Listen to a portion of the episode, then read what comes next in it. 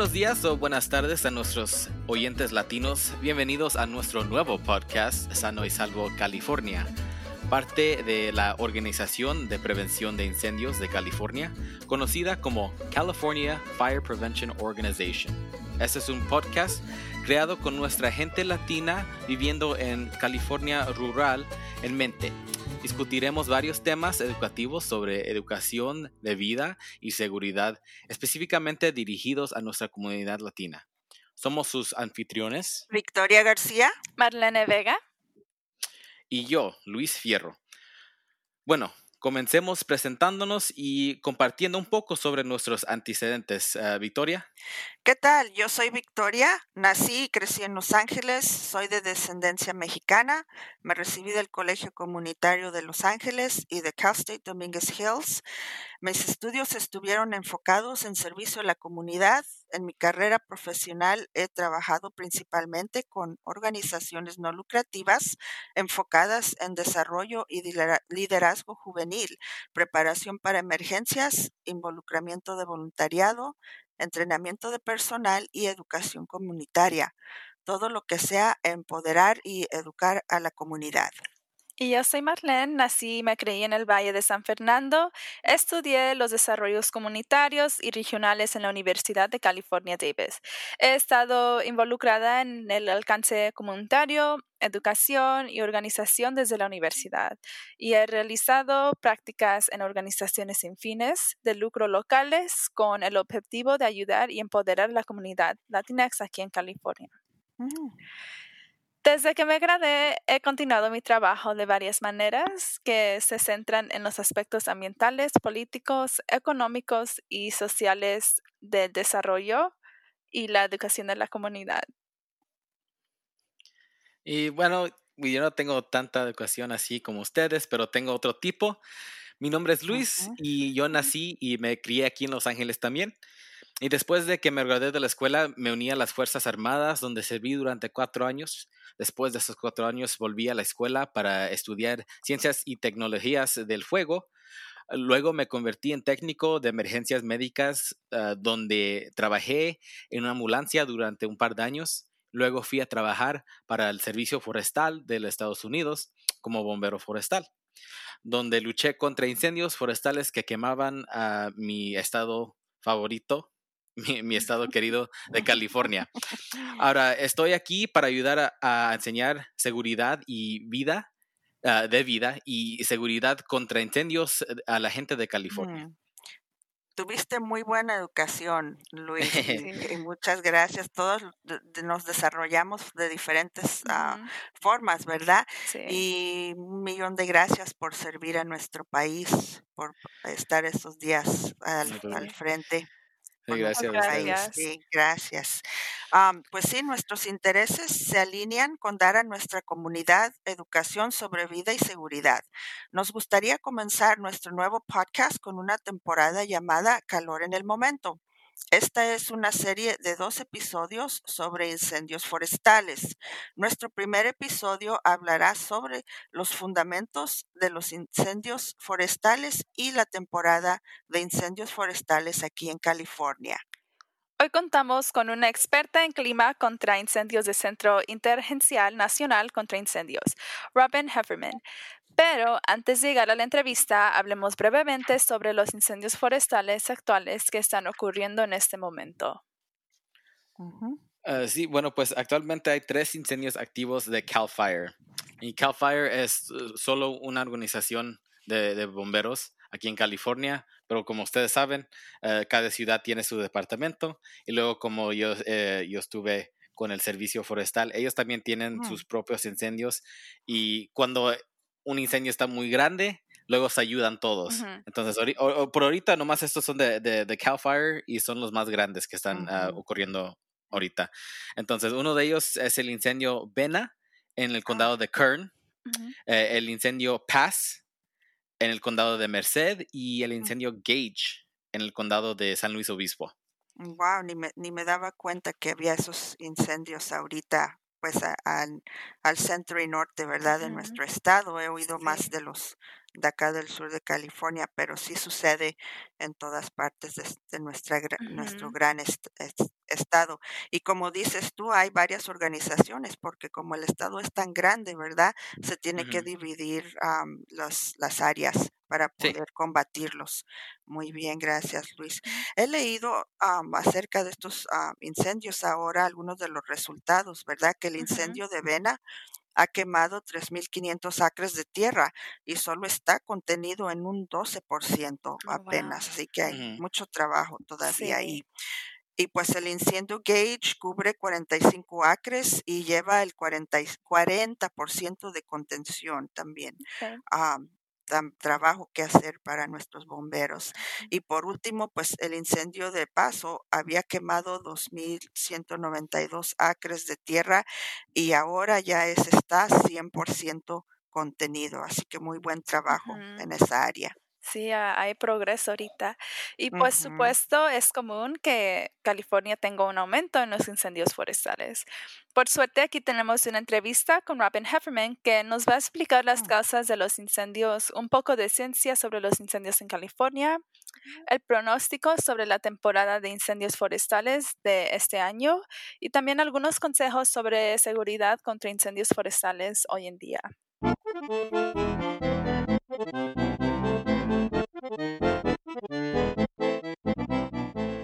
Hola Robin, quiero agradecerte por tomarte el tiempo de sentarte con nosotros y entrevistarte sobre la seguridad y la temporada de clima de incendios. Para empezar, ¿podrías contarnos un poco sobre su rol en el Centro Nacional Interagencial de Bomberos? Um, claro, entonces trabajo para el Servicio Meteorológico Nacional, que es una de las muchas agencias federales que se encuentran en el Centro Nacional de Bomberos entre Agencias, que es la sede nacional de incendios forestales. Y mi función específica dentro del Servicio Meteorológico Nacional es una nueva ciencia y la nueva tecnología y capacitación para nuestros pronosticadores. Wow, eso es genial.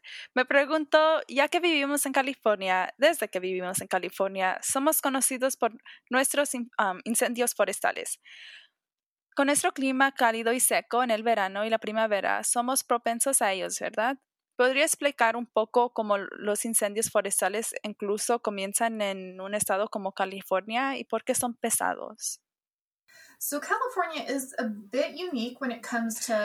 Claro, entonces California es un poco único cuando se trata de la temporada de incendios, y ya que realmente no hay uno cuando se trata de California, ustedes tienen un año de fuego, de verdad y puede ser susceptible a los incendios forestales en cualquier momento durante todo el año tal como está su clima y los combustibles que son receptivos en esa área. Pero si tienes una temporada alta y eso generalmente dura todo el verano y luego potencialmente hasta el otoño. Cuando obtienes su temporada en el alta mar, tus vientos de Santa Ana, los vientos del norte que salen de la área de la bahía, esos tipos de cosas allí mismo.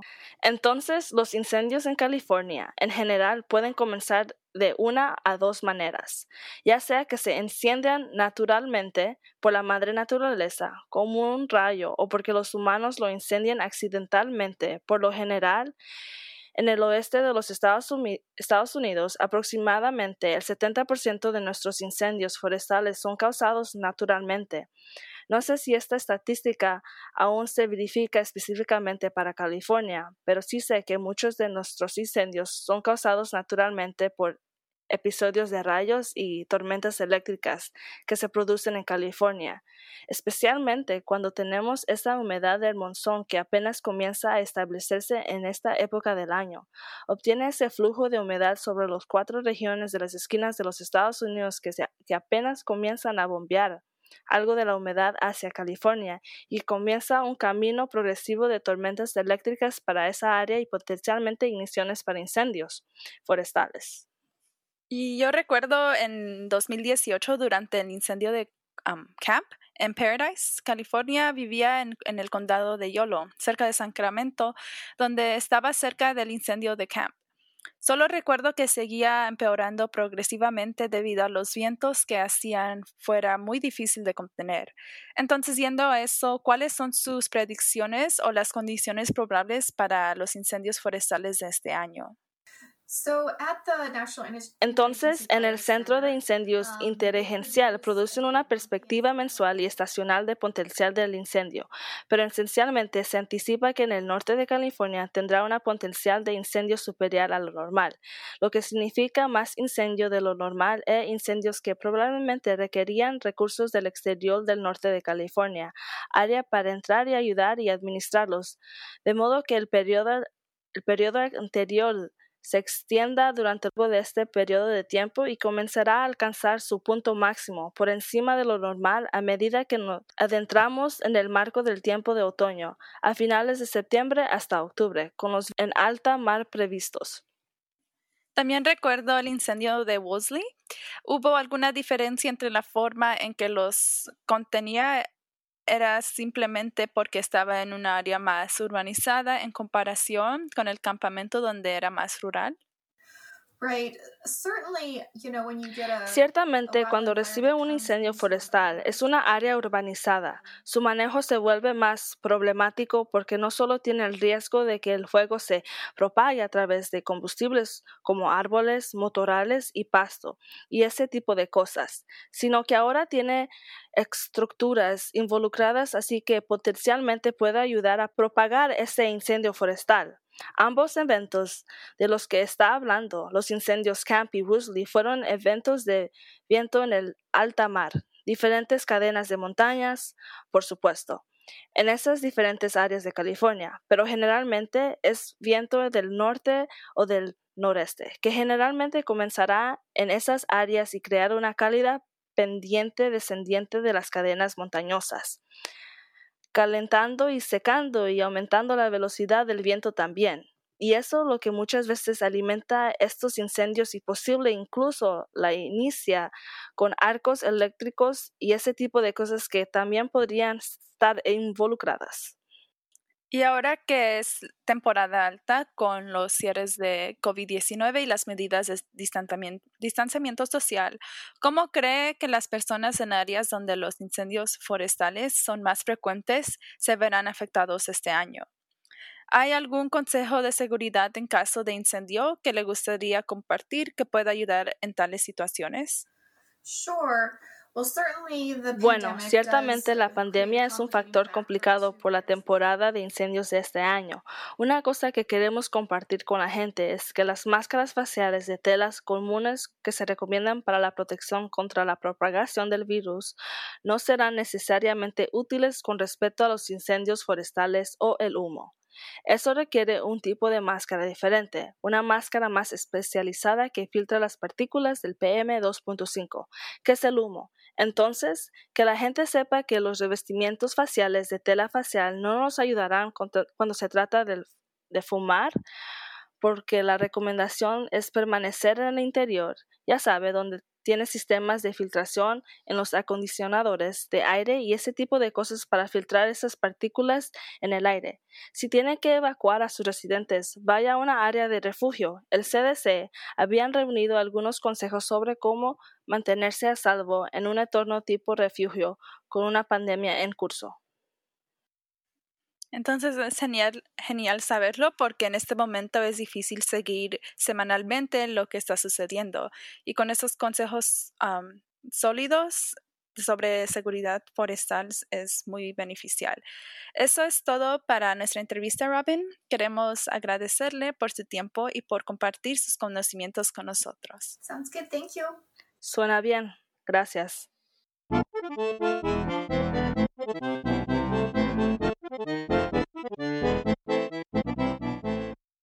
Wow, esa entrevista con Robin Hefferman fue muy interesante y muy informativo.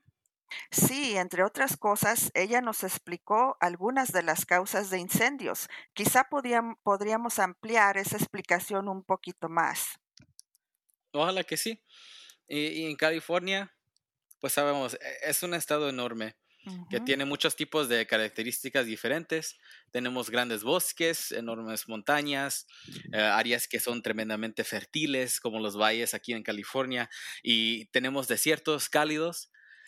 Todos estos lugares tienen el potencial de quemarse. Los incendios más grandes ocurren cuando el clima es cálido y seco y las áreas también que se están quemando eh, también están cálidas y secas. Y lo único que, ocupa uno es una pequeña chispa para causar, eh, causar un incendio gigante.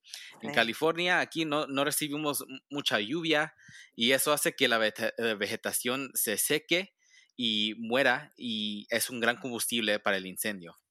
Sí, es muy cierto. Nuestro estado es muy bello, ¿verdad? Y es tan grande y tan, tiene tanta belleza, pero sí hay peligros también por tener tanta belleza, ¿verdad? Y pues también Robin explicó que una cantidad de incendios son causados por humanos. Eso quiere decir que podría ser por nuestra propia actividad, ¿verdad? Sí, no hay duda. Y, también pues los equipos que usamos en diferentes actividades en, en nuestros en nuestro estado. Sí. Sí. ¿Y, cómo puede ser eso? Pues este, como empezamos a mencionar, eh, hay líneas eléctricas por todo el estado, que son las que nos traen la electricidad para que podamos tener todos los equipos electrónicos, ¿verdad? Y pues esas líneas a veces pueden hacer corto y pueden causar incendio. Y también, como mencionó Luis, las chispas de equipos eléctricos o vehículos o algún trabajo este, pueden prender la maleza. También los cigarrillos, mucha gente fuma todavía.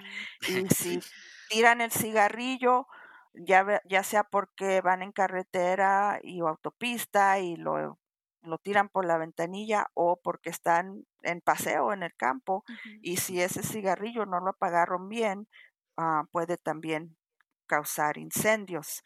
Ah, también vemos que ah, las hogueras en campamentos, ¿verdad? Cuando van a día de campo, a camping y prenden el campfire o la hoguera, este, si esas no se, se apagan muy bien para que no queden brasas prendidas o que puedan volar, si no se extinguen adecuadamente, también son peligro para que causen incendios. Y fíjense que hasta el miedo a los insectos puede causar incendio. ¿Cómo ven? Este, ¿qué creen que leí? E, e, en un artículo que un ranchero trató de tapar un panal de avispas en el suelo clavando una estaca en el piso. Y entonces eso desató una chispa que comenzó a quemar las hierbas y la maleza alrededor de donde estaba él. Entonces él trató de sofocar las llamas eh, eh, poniéndole cosas encima, pero eso solo las empeoró. Entonces, según el, informe, este fue el inicio de uno de los más grandes incendios aquí en el, en el estado de California que se ha registrado, que fue el incendio del complejo mendocino. este, ¿verdad? Y que afectó cuatro condados a Colusa, Lake, Mendocino y Glen, y que a fin de cuentas, desafortunadamente, terminó quemando 450 mil acres en estos cuatro mm. condados, ¿verdad? Entonces, pues hay que tener mucho cuidado con todo lo que hacemos en nuestras áreas ah, forestales y ah, Tomar responsabilidad, sí. Más responsabilidad, sí, cuidado. Tener más cuidado, sí. sí cuidado, porque no fue intencional, fue por accidente, pero pues tenemos que, que, tener ese cuidado, ¿verdad? y, también yo tengo una pregunta que no sé si han notado, pero los incendios forestales de California se han estado volviendo más destructivos. Eh, sí, mire, aquí tengo un artículo de, de Los Angeles Times que dice que los 10 incendios forestales más destructivos del estado mm. en el registro moderno, uh, todos han ocurrido desde 1991. Y oh, pues ese es el año que yo nací, pero no creo que yo tuve que hacer nada con eso. No, no creo, porque tú al contrario estás ayudando a pagarlos. Ajá, pues, pues sí, es el crimen perfecto, ¿no? Pero, de todos modos, sí, pero eh, como, como dije, han ocurrido todos desde, desde el 1991 y luego hay nueve que ocurrieron desde el 2003 ah, y siete desde el 2015. Wow. pues sí. Ahí nos está enseñando, ¿verdad? Que entre más pasa el tiempo, estamos viendo más y estamos viendo que están causando más daño, ¿verdad? sí, exactamente. ¿Por qué será eso?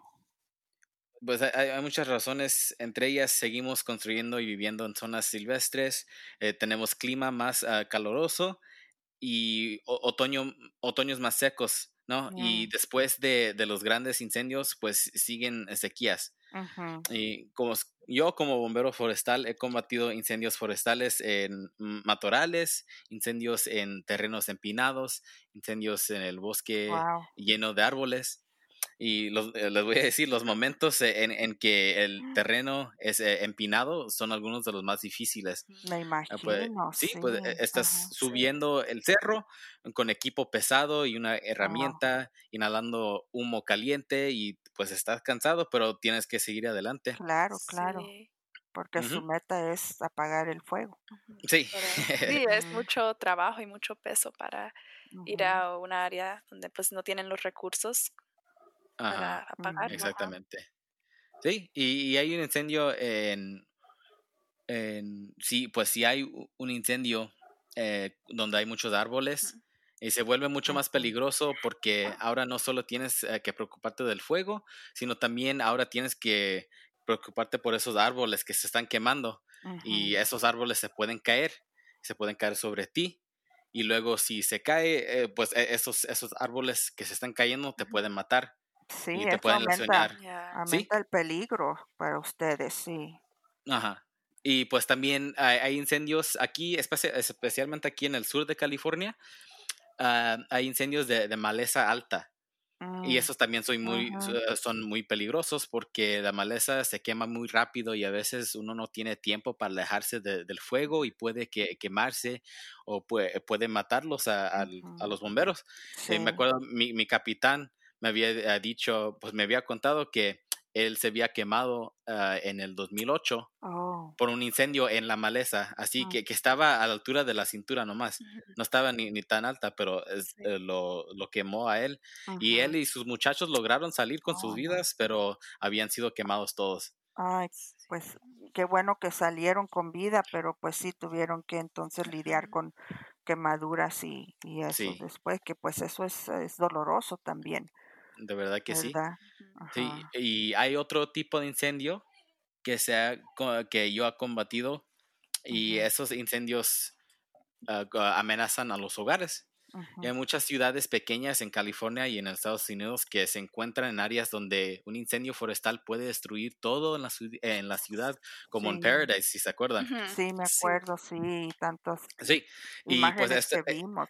Sí, ¿no? Exactamente, y, y están rodeados de, de grandes ah, áreas naturales que tienen ah, matorrales altos y árboles, ah, árboles muy altos, y algunos de estos lugares algunos de estos lugares eh, están muy lejos y puede tomar mucho tiempo para que vengan a ayudarlos. Si hay un incendio grande, los bomberos a veces toman media hora para llegar A, ayudar. Ajá. Sí, y porque en no ese están tiempo, a la mano. Ajá, y en ese tiempo, pues ya se, se, se quema pues eh, la maleza y los árboles se, se queman bien rápido. Y pues, como les digo, eh, toma mucho tiempo para obtener ayuda. Y la gente sigue construyendo casas en esas áreas y los incendios no saben eh, qué es un árbol y qué es un hogar y lo va a quemar todo. Sí, no saben el, fuego, no sabe la diferencia, ¿verdad? de una cosa u otra. Solo sabe que es combustible. Exactamente, sí. y, este año, el año pasado uh, había un incendio aquí en Los Ángeles que le llamaron Saddle Ridge. y ese que quemó varias casas Ah, que, se, que construyeron ahí. Y si siguen construyendo más y más casas en esas áreas, los riesgos solo aumentarán. Sí, eso es cierto, porque vamos invadiendo el desarrollo urbano, pues sigue invadiendo el espacio forestal, ¿verdad? El espacio natural. E, e, eso es exactamente lo que es. Ajá. Y como son estructuras, también eso pues es combustible también, como había dicho. Se convierte sí, y hay otro riesgo también porque pues ahí vive la gente. Y si se queman unos árboles, pues es, eh, e, eso es natural. Ya, eh, afecta la vida pues, humana. sí, afectan la vida humana. Y la cosa es que pues hay estos incendios que empiezan por rayos y pues esto nomás está allá afuera en, en el, eh, eh, en los, en los bosques. Sí. Pero, y casi nadie vive ahí, pero luego cuando hay incendios así cerca de, los hogares, pues e, es un problema porque como dijimos, eh, son vidas humanas esas y pues no, no queremos perder a, ninguna persona. Ninguna vida, exactamente, sí. ¿Y qué más nos puedes decir de tu experiencia de estos tipos de fuegos? Pues sí, yo, miren, estaba, yo estaba en un camión de, de bomberos ah, federal. Yo, como dije, trabajé por el Servicio Forestal de los Estados Unidos. Entonces, e, ese era ah, una agencia federal. Y pues teníamos camiones también nosotros, que eh, esos nos, los usábamos porque eran especialistas en el, en el bosque y en la maleza son diferentes de, de, los que ven en, en las calles, eh, esos grandes eh, mm, eh, camiones rojos. Ajá. Sí, esto, somos, somos, somos diferentes esos tipos de bomberos. Ser bombero forestal es diferente porque generalmente no respondemos a los incendios de estructuras y casi no respondemos a las llamadas médicas con tanta frecuencia. Y estos, eh, los incendios forestales requieren diferentes métodos de extinción. Por ejemplo, en los bosques y los cerros no hay hidrantes. no, no, sé si, si, eso, si eso es una sorpresa o no, pero no hay pues hidrantes. claro que sí, me entonces, imagino. Sí, entonces los equipos de bomberos a veces se colocan frente al fuego porque los incendios tienden de moverse y eh, los bomberos cortan una línea, así le dicen, cortar línea. Cortan una línea aproximadamente tres pies de ancho, si es que tienen tiempo. A veces nomás es un pie, si se están moviendo bien rápido, pero lo que quieren es tres pies de ancho y quieren que esa línea rodee el fuego para detener su movimiento. Y cuando cortas esa línea, debe de estar libre de combustible. Eh, tienen, uh, tienen herramientas para como casi están escarbando esa línea y sacan, no nomás quitan el pasto, pero también quitan raíces si, si pueden, porque si tienen que mover rápido, porque las raíces, muchos sabemos que todavía se puede estar quemando bajo la tierra. Ajá. Oh, Entonces, pues, ellos se cuidan de, de quitar esas raíces o, lo mm. que sea para que no se queme. Y luego, ah, cuando hacen eso, pues tenemos que, que obtener agua de, una forma, ¿no? Los bomberos eh, pues tienen eh, estos paquetes eh, de manguera de 100 pies. Yo, yo oh, cargaba de esos. tienen, tienen eso y los cargan al área donde esté el incendio para hacer una larga línea de manguera para obtener agua donde se ocupe. Y luego, pues algunas veces estas, estas líneas de manguera pueden ser pues más de una milla de, de, de largas. De oh, largo. Sí. Wow y pues me imagino que a la vez que también que son largas pues también es un es mucho peso no también y cargar sí, esa manguera ah, sí pues ese, esos paquetes que tenemos son son casi se, se parecen mochilas y pesan se me hace que son 25 libras Ajá. y luego más, el equipo que tenemos puestos que es 35 a 40 libras wow. entonces todo su peso y luego casi casi corriendo Ah, para subir el, el cerro. Es, es, mucho, eh, eh, pues es mucho trabajo, pero pues se ocupa. eso es, es como 60, 70 libras de peso. Ah, a veces más, ajá. Sí. y luego también, pues, y, sí, y la manguera también cuando, cuando están uh, peleando los fuegos eh, y las, las flamas, las flamas, también pesa esa, esa manguera porque está llena de agua. Oh, también. Y pues es mucho peso, es mucho, es mucho movimiento y pues e, es, algo difícil, de verdad que sí. Luis, cuando, cuando mencionaste ahí acerca de la, de la que cortan una línea, este es más o menos como hacer una zanja. Ajá. Una zanja, ¿verdad? Que, sí, sí, sí. Ahí va, ok, nomás para clarificar que, que lo, lo, que es cortar una línea. Y pues no sabía yo en realidad de que las raíces debajo de la tierra pueden estar prendidas también. Sí, a, veces, a veces pasa que, pasa que se están quemando los árboles y si a veces el, el, árbol se cae, como dije antes, se pueden caer cuando se, se están ah, quemando, pero luego uh, ya, ya piensan todos ya que ya está eh, extinguido. Porque se cayó, que ya se ya, ya no, hay, no, hay, no hay peligro, pero la cosa es que las raíces siguen quemando abajo de la tierra y oh. tenemos, y los bomberos, nosotros tenemos que, que escarbar la tierra para, para, para, sacarlo, ajá, y luego pues, y, todavía está, sí, eh, todavía está quemando bajo de la tierra. Oh, Como dicen en inglés, smoldering, o sea que todavía están prendidas, aunque no se vea fuego, pero sí están humeando todavía, ¿verdad? Wow.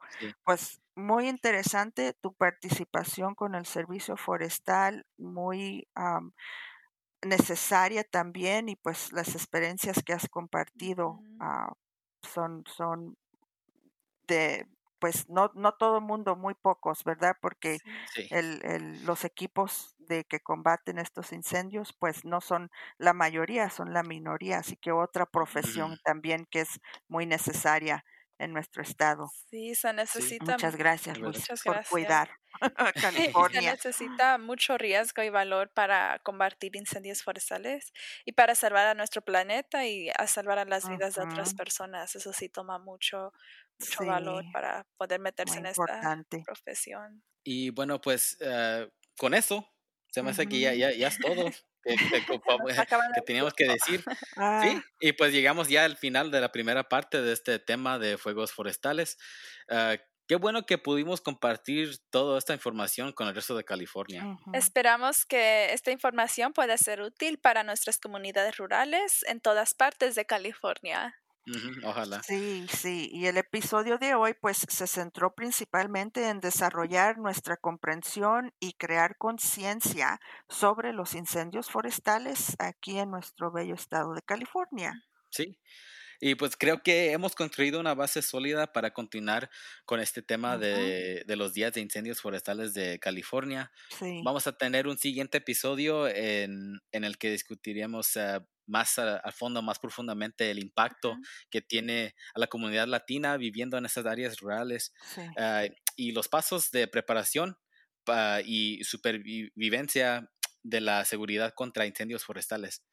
Hablaremos qué puede hacer durante el momento y cómo se ve eso cuando se organiza dentro de su propia comunidad. Suena muy interesante, así que por favor sigan sintonizados con nosotros para esta, para esta información que estamos compartiendo, ¿verdad? Sí, y pues le, le queremos ah, decir a todos que este, estos episodios de, de Sano y Salvo California son cada dos, dos semanas. Sí. Entonces ya, ya sé que, que, nuestros oyentes ya quieren aprender más, pero se tienen que esperar. En dos semanas. Sí, y, y, pues también por favor no se olvide de visitar el sitio web de Cal Fire Prevention yendo a C A L F I R E P R E V E N T I O N R G. Así, mira, ya, ya, me tienen cantando. Ah, ahí, ahí encontrarán la información y recursos acerca de los uh, incendios forestales. Gracias por escucharnos. Nos oímos en dos semanas. Hasta luego. Adiós. Este podcast fue presentado por la Organización de Prevención de Incendios de California, conocido como Cal Fire Prevention Organization. Esto fue presentado debido a nuestro director ejecutivo de CFPO, David Barrett, productor Chris Neville, productor técnico Lucas Last y productor asociado Marlene Vega.